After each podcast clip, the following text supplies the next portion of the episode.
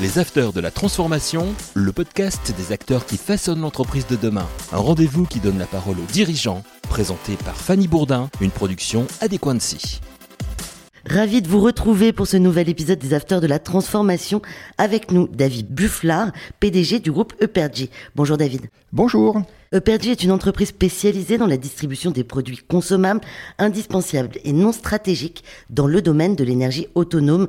Vous êtes leader en France sur le marché de la fabrication et de la vente de batteries, de piles. Epergy compte accroître sa présence dans toute l'Europe. David, peux-tu nous présenter toutes les activités du groupe Epergy oui, alors euh, on a une activité auprès de fabricants de matériel électrique et donc là on vient concevoir des batteries pour leurs besoins. Donc euh, le, fabricant nous donne un cahier des charges. Par exemple, quelqu'un qui veut faire voler un drone va nous donner le cahier des charges de son drone en termes de besoin d'énergie. On va concevoir et fabriquer la batterie. Donc ça c'est un petit peu la partie aval, euh, amont, pardon. donc on est sur la, conception et, et l'assemblage. Et puis après en aval, les batteries vivent leur propre vie. Il faut les remplacer, il faut les changer et on fournit donc toutes les, les batteries pour la maintenance de différents appareils électriques, électroniques.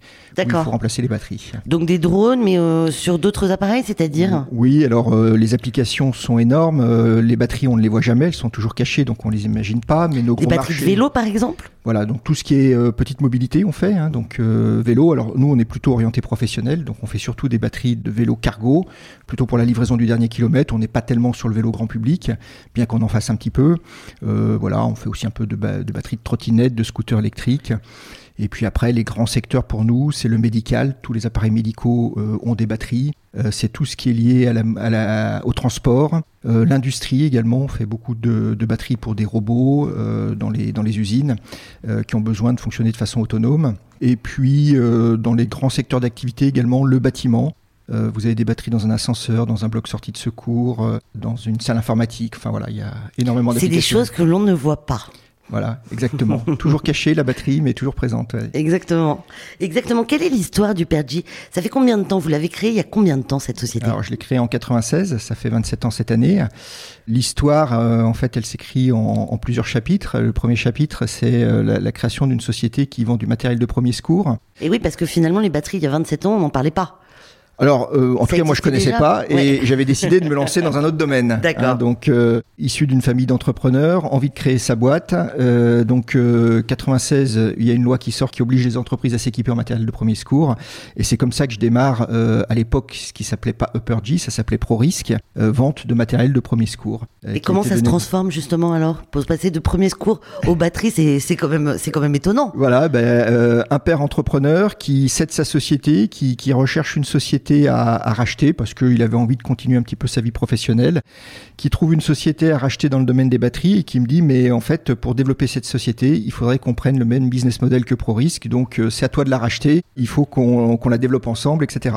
Euh, mon père est décédé euh, peu de temps après mais on a voilà ça a permis de d'avoir cette deuxième activité. C'est une belle histoire. Voilà donc ça c'est la deuxième la deuxième page de l'histoire. Donc là on change de nom hein, puisque ce qui était au départ ProRisk devient VDI Group avec deux activités, deux division, une, activité hygiène, santé, sécurité avec les, trousses de secours, mais on faisait également à l'époque des EPI, euh, des produits d'hygiène.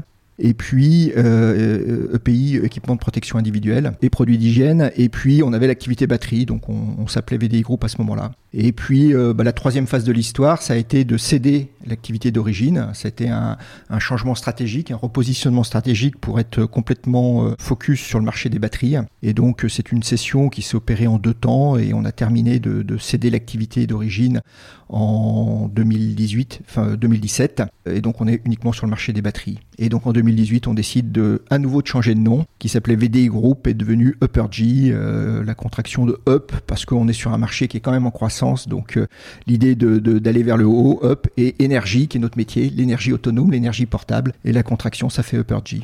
Voilà rapidement euh, l'histoire de les 27 ans d'histoire. Très très bien condensé ces 27 ans d'histoire.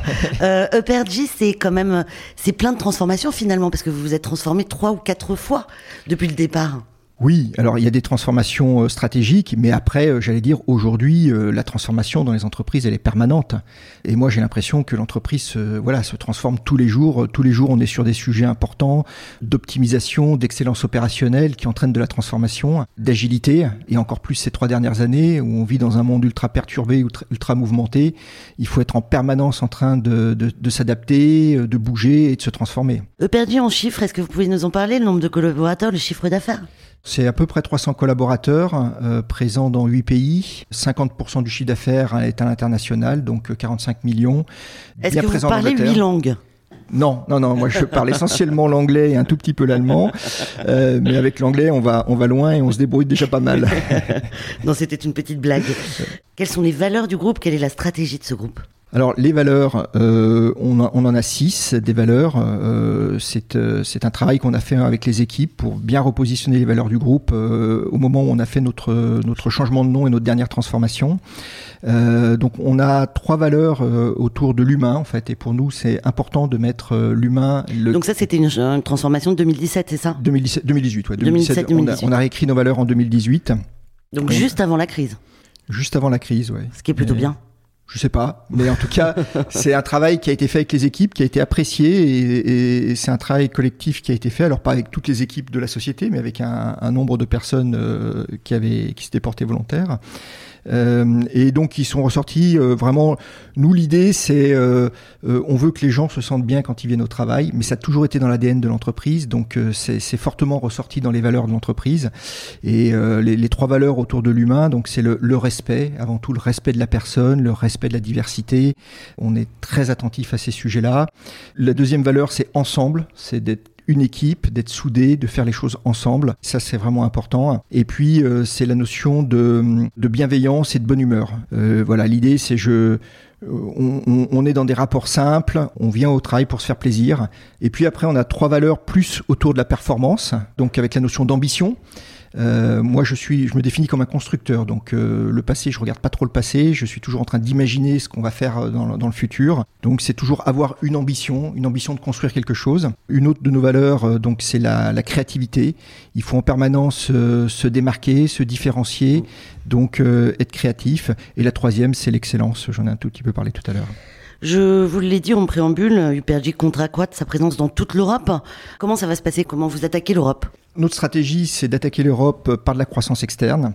On a démarré en Europe, alors on a démarré avec une acquisition en 2005 en Angleterre, ça a été notre, notre première étape. Et puis après, en 2009, on a voulu s'implanter en Allemagne, en Italie, en Espagne.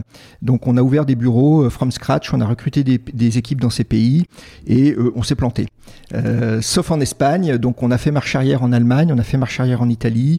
En Espagne, ça a à peu près marché, mais ça a quand même été compliqué puisque pendant plus de dix ans, on n'a pas été rentable en Espagne. Euh, donc euh, voilà, on s'était dit, euh, on est fort en France, on est bon, ça va être du gâteau pour aller, aller à, l'international et notamment en Europe parce que c'est pas très loin de chez nous.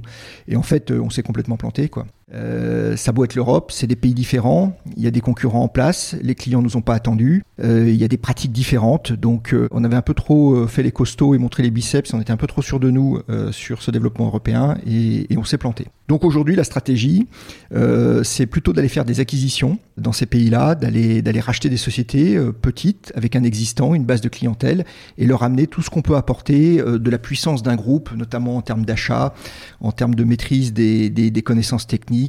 Et ça fait partie de mes missions principales aujourd'hui d'aller euh, prospecter en Europe pour, euh, pour des potentielles acquisitions. EPRG, c'est combien de sociétés en tout? En général, c'est une filiale par pays. Hein, donc, c'est une, une, société mère en France et, une filiale par pays. Vous hein. rachetez des petites entreprises quand même dans chaque pays? Oui, mais après, on cherche à les fusionner. Nous, on cherche à avoir une structure juridique simple. Donc, en général, on fusionne dans notre structure mère de, de chaque pays. On va parler un peu politique RSE du groupe euh, maintenant, parce que je pense que c'est quand même très important aujourd'hui. Est-ce que tu peux nous en parler? Alors euh, oui, euh, on est dans un domaine, la batterie, qui est considérée à juste titre comme étant un peu polluante, parce que ça fait appel à l'extraction de, minerais et notamment de terres rares. Euh, donc voilà, c'est un sujet sur lequel il faut qu'on se préoccupe. Pour autant, la batterie elle est indispensable, on peut pas s'en passer. Donc naturellement, le, le, comment réduire notre impact environnemental est un sujet important. C'est aussi pour nous une façon de nous différencier de nos concurrents, puisque la plupart de nos concurrents sont des petites sociétés qui n'ont pas forcément les moyens d'appréhender euh, la RSE, parce que c'est un domaine qui est vaste, la réglementation évolue en permanence, et, donc on, en a fait pour nous un cheval de bataille, un élément de différenciation, et c'est intégré dans nos stratégies, euh, et l'idée c'est d'être euh, le meilleur, le best in class dans notre secteur d'activité des batteries en, matière de RSE. Aujourd'hui, on, anticipe toutes les réglementations, on, fait notre bilan carbone, on publie notre, notre performance extra-financière, on a un plan stratégique à trois ans où on aborde tous les de la RSE, c'est-à-dire pas simplement le E de l'environnement, mais aussi l'aspect social et sociétal. Euh, donc l'idée c'est de couvrir tous les aspects, c'est de couvrir l'ensemble des 17 euh, ODD, les objectifs de développement durable des Nations Unies, et c'est d'être présent aussi bien sur l'aspect, sur les, trois verbes mesurer, réduire, compenser. Voilà, donc on, croise tout ça et c'est notre stratégie RSE. Et puis euh, voilà, maintenant l'enjeu c'est d'arriver à impliquer un maximum de personnes dans les équipes pour faire en sorte que le sujet RSE soit partagé par tout le monde. En 2022, par exemple, tous les collaborateurs ont reçu un objectif RSE, par exemple, qui représentait 5% de leur rémunération variable. Ça reste pour l'instant modeste. L'idée, c'était pas de leur faire peur ou de les dégoûter, mais de commencer à leur dire, bah voilà, dans vos objectifs, euh, la RSE est prise en compte. Comment EPRG répond aux enjeux justement énergétiques aujourd'hui? Les enjeux énergétiques. pour nous, aujourd'hui, l'enjeu, c'est un enjeu surtout euh, environnemental. Mhm. C'est-à-dire que la réglementation européenne évolue pour euh, faire en sorte que toutes les batteries vont devoir avoir un marquage de performance énergétique classé A, B, C, D, E, F, euh, comme on peut retrouver sur un électroménager ou quand on achète ou vend un appartement et on doit avoir une classe énergétique. Donc ça, c'est la première réglementation à appréhender. Comment ils vont pouvoir justement dire bah, cette batterie sera A, cette batterie sera B Ça sera en fonction de quoi? Bah, Ça va être euh, un mix entre le coefficient de pollution de la batterie, c'est-à-dire l'émission de CO2 de la batterie, mhm. Et sa performance énergétique, c'est-à-dire euh, le nombre de, kilowatts par kilo de batterie qu'on peut générer. Et voilà, donc on, on, peut avoir une batterie qui est peut-être très polluante, mais qui a une performance énergétique très forte, donc finalement le rapport sera plutôt bon.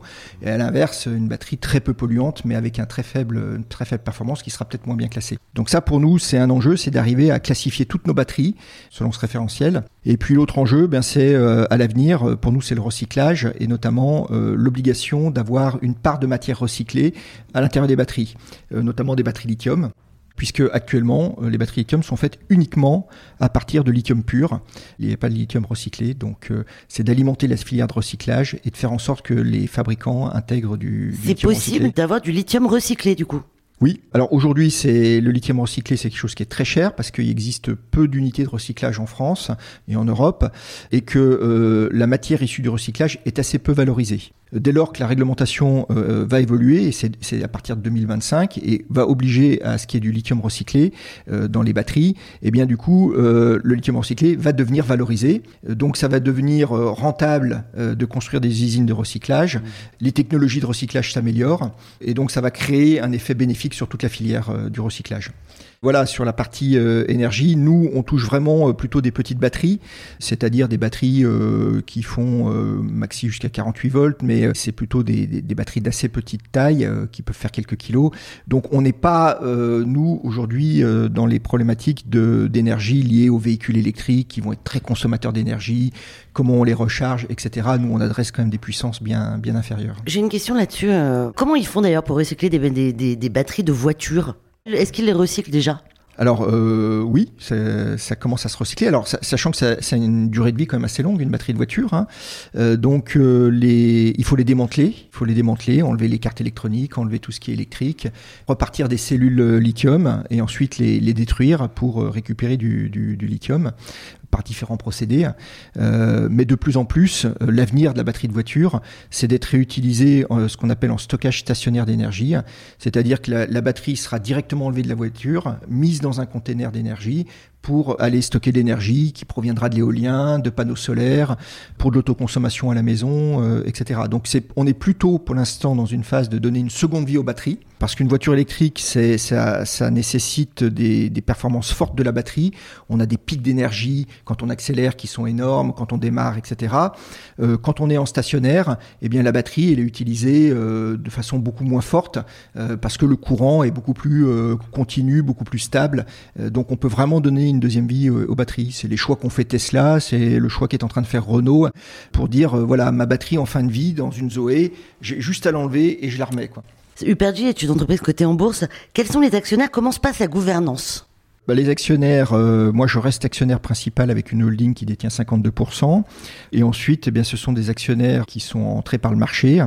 Euh, on a un fonds à nos côtés qui s'appelle Lafayette Capital, qui est, qui est assez stable, qui détient 24% du capital, qui est plutôt là pour rester un certain temps à nos côtés. Et puis après, c'est des actionnaires, j'allais dire, euh, assez dilués en fin de compte. La gouvernance, c'est quelque chose euh, que j'ai appréhendé il y a déjà assez longtemps, euh, notamment parce que je préside une association euh, professionnelle qui s'appelle Middle Next, qui représente les, les, valeurs moyennes, et qui a édité un code de gouvernance qui s'appelle le code de le code de gouvernance Middle Next pour promouvoir les bonnes pratiques en termes de gouvernance. Et donc, quelles sont les bonnes pratiques en termes de eh ben, gouvernance? Donc déjà, il faut avoir un conseil d'administration, un conseil d'administration bien. Mais c'est pas obligatoire? si, c'est obligatoire, mais voilà, il y a des conseils d'administration qui se tiennent sur le papier. Euh, donc euh, nous, on est vraiment sur des conseils d'administration qui se tiennent. On a des administrateurs indépendants, donc on est sept administrateurs, euh, dont quatre indépendants. On a une mixité au sein du conseil d'administration avec euh, quatre femmes et trois hommes. On a une référente RSE, c'est-à-dire une administratrice. Alors tous les administrateurs ont été formés RSE, mais une administratrice particulièrement sur la RSE et qui anime un comité RSE. Euh, donc voilà, c'est les bonnes pratiques de gouvernance, c'est ça, quoi. C'est d'avoir un, vrai conseil d'administration qui est là pour euh, challenger le dirigeant, pour amener des idées, pour travailler en, en partenariat avec l'équipe dirigeante. Euh, et aujourd'hui, je pense que je crois que c'est ce qu'on a réussi à constituer et avec une, une sacrée équipe d'administrateurs et d'administratrices. En 2022, il y a une recomposition du capital. Est-ce que tu peux nous expliquer qu'est-ce qui s'est passé? Oui, alors c'est plutôt un, un reclassement familial en fait. Hein. J'ai ma, ma, mère et mon frère euh, qui historiquement étaient actionnaires de la société euh, via notre holding et j'ai racheté la totalité de leur part. Donc voilà, je, je me retrouve seul aux commandes, on va dire, bah, seul actionnaire. Exactement. Il n'y a plus la famille. alors disons que c'est une famille un peu réduite, voilà. Alors on va parler un peu inflation aujourd'hui parce que j'imagine que les coûts d'approvisionnement et les charges opérationnelles ont un peu impacté les comptes du PERG. Oui, essentiellement en 2022 puisqu'on a connu euh, une très forte inflation sur les matières premières, notamment le lithium euh, qui a été multiplié par 5, euh, une forte inflation sur les coûts de transport. Ah, le lithium par 5, c'est énorme. Ah oui, c'est juste énorme. La courbe du lithium, elle, est, elle était exponentielle entre 2021 et 2022. Maintenant, elle s'est stabilisée à un prix haut, mais elle arrête d'augmenter de, de, façon exponentielle. Mais comment on fait justement pour... Parce que ça doit être très très très très dur de tenir quand son, sa base, son produit de base augmente 5 fois plus. Oui, oui, oui, c'est compliqué. Alors, euh, on arrive à répercuter des hausses sur certains clients. Sur les clients sur lesquels on est en appel d'offres, c'est plus compliqué. Bon, pour autant, voilà, bah, du, du coup, Parce ça que se traduit. Les prix sont fixés avant, en fait. Bien sûr. Eh oui. Ouais. Donc euh, du, du, coup effectivement ça a impacté la marge en 2022. Hein, euh, on a perdu euh, deux, deux, points, deux points et demi de marge. Donc ça impacte les comptes. On reste pour autant bénéficiaire. Euh, ça, démontre la résilience de la société, c'est-à-dire que même dans un contexte ultra chahuté comme on a pu connaître en 2022, on est toujours là, on s'en sort plutôt bien. Et puis on a plutôt de, bonnes perspectives pour 2023 parce que là, on est revenu à euh, euh, des matières premières qui sont stables, les coûts du transport qui ont rebaissé fortement, parce que là aussi, on a été très impacté par la hausse du prix des containers, et puis le dollar qui qui est reparti à la baisse. On est passé, on avait un dollar qui était très très haut en 2022, qui était passé en dessous des des, des, des 1 euro. donc voilà, tout, ça était défavorable pour nous. Et donc voilà, 2023, on on a des, des, bien meilleures perspectives. Après une année 2022 ultra chahutée, comme j'ai dit. Est-ce qu'il va y avoir une répercussion justement sur les prix de vente ou pas du tout? Ah bah oui, il y a une répercussion sur Forcément. les prix de vente. Hein, donc euh, euh, nos produits euh, contribuent à l'inflation générale parce qu'on est obligé de répercuter, euh, de répercuter tout ça.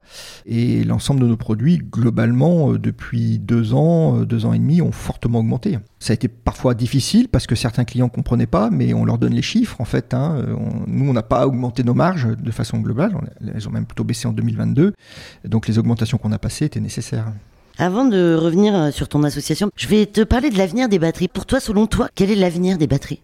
Qu'est-ce que ça va être la batterie du futur? Je sais pas trop. Euh, y a, y a, non, mais il y a beaucoup de recherches dans. Enfin, Tout le monde cherche à faire la batterie euh, qui va qui va permettre d'avoir l'autonomie infinie, on va dire, et, avec la taille la plus petite. Pour l'instant, il n'y a pas encore de rupture technologique qui le, le permettrait, à part ce que j'ai pu lire sur une boîte américaine qui fait des batteries, euh, qui commence à faire des batteries à base de d'uranium et donc en fait sur, sur la base d'une réaction nucléaire, mini réaction nucléaire dans une batterie et donc là euh, on a. C'est pas un peu dangereux? Bah, alors c'est tout petit, je sais pas. Pour l'instant c'est encore au stade très expérimental. Donc est-ce que l'avenir c'est ça? J'en sais rien. Pour l'instant l'avenir à court terme c'est plutôt de continuer à développer la technologie lithium avec euh, une amélioration des couples chimiques pour améliorer la performance des batteries lithium. Mais euh, à court terme, enfin même à, à 10 ans, pour l'instant je vois pas de vois pas de rupture technologique qui vont changer l'avenir de la batterie. Hein. Et quelles sont les perspectives du Pergy dans tout ça? On est toujours très attentif euh, à ce qui se fait sur le marché. Notre objectif, nous, on n'est pas marié à une technologie de batterie, hein, donc on offre la meilleure technologie à nos clients. Donc euh, voilà, c'est de, de, de, prendre les bonnes technologies au bon moment. Puis le est totalement capable de se transformer. On se transforme, voilà. Et puis bah, notre ambition aujourd'hui, nous, c'est surtout d'être un acteur euh, leader en Europe. On a une politique de croissance externe, euh, on fait du build-up sur l'Europe, et donc euh, être plus présent sur l'Europe de l'Ouest. Il faut encore qu'on attaque la Pologne, les Pays-Bas, des, des, pays où on n'est pas présent, qu'on se renforce en Italie qu'on se renforce en Allemagne, au Portugal également. Enfin voilà, on a, on a du job pour faire l'Europe, pour faire une société de taille européenne de la batterie. Alors, euh, on va parler de l'association, donc Middle Next. Tu l'as créée il y a combien de temps cette association? Ah, mais moi je l'ai pas créée. Ah, c'est pas toi. non, non, non, non. c'est une association qui existe depuis euh, je sais pas combien de temps, euh, je pense au moins une vingtaine d'années. D'accord. Je suis adhérent et donc président. C'est des présidences de deux ans renouvelables. Je suis là pour prendre un flambeau pendant un certain temps. Et ça te prend beaucoup de temps de t'occuper justement de cette association? Non, ça me prend pas beaucoup de temps, heureusement. Enfin, j'anime surtout un conseil d'administration avec une équipe, une équipe d'administrateurs qui est très engagée et qui est, qui est performante. Et puis surtout parce qu'on a une équipe de permanents et notamment une déléguée régionale, une déléguée générale pardon, qui s'appelle Caroline Weber et qui traite tous les sujets euh, opérationnels de l'association. Donc moi, ça me prend pas trop trop de temps. Pour les chefs d'entreprise qui nous écoutent, quel intérêt, par exemple, de venir voir cette association? Grosso modo, l'association, c'est quatre, euh, quatre piliers. Le premier pilier, bah, c'est que déjà, on représente les valeurs moyennes euh, auprès des instances euh, européennes, auprès des institutions françaises, auprès des, du Trésor public, auprès de l'AMF. Donc, on a un rôle de représentation. On a un rôle de défense des intérêts des valeurs moyennes. L'idée, c'est de faire en sorte que la réglementation sur les valeurs cotées ne soit pas calquée sur la réglementation du CAC 40, parce que ça, c'est un peu la facilité du législateur. C'est je fais une règle qui est applicable à tout le monde, mais quand il faut la décliner dans des petites sociétés ou des sociétés de taille moyenne, c'est compliqué. Donc on a, euh, on fait jouer notre rôle d'influence parce qu'on est représentatif euh, du, secteur. Euh, on est force de proposition également sur certains sujets, sur certains textes de loi. Ensuite, on a un rôle d'animation du marché boursier des sociétés. Donc on fait en sorte que nos adhérents se rencontrent, se, se connaissent. On organise des dîners, des déjeuners, on, organise des ateliers, des conférences sur différentes thématiques. Et puis, notre quatrième rôle, c'est d'éditer des guides pratiques, de, la documentation, qui permet aux dirigeants et à leurs équipes de pouvoir euh, avoir des, des, oui, des guides opérationnels. Euh, par exemple, on a, je l'ai dit tout à l'heure, on a édité le code de gouvernance Middle Next, mais on a un code anticorruption justement pour que les, les sociétés puissent être euh, en règle avec la loi Sapin 2. On édite des cahiers pratiques. Ça peut être comment euh, présenter son information financière sur son site web. ça peut être comment créer et animer un comité d'audit ou un comité des rémunérations. Enfin, on a toute une documentation qui est à la disposition de nos adhérents. J'imagine euh, sur Internet? L'association se trouve sur Internet? Oui, oui, bien sûr, bien sûr. Et la documentation se trouve sur Internet. Hein. Après, euh, il y a des accès euh, effectivement pour les adhérents parce qu'on fait ça quand même pour nos adhérents. Et puis, on organise également des formations pour nos adhérents. On parlait tout à l'heure de gouvernance, donc on a des formations administrateurs. On a des formations RSE parce qu'aujourd'hui, ça devient, ça va devenir obligatoire que tous les membres des conseils d'administration soient formés sur la RSE. Donc voilà, on anime tout un tas de formations pour pour nos adhérents. L'interview touche à sa fin. Un immense merci David Buffla d'avoir répondu aux questions des acteurs de la transformation.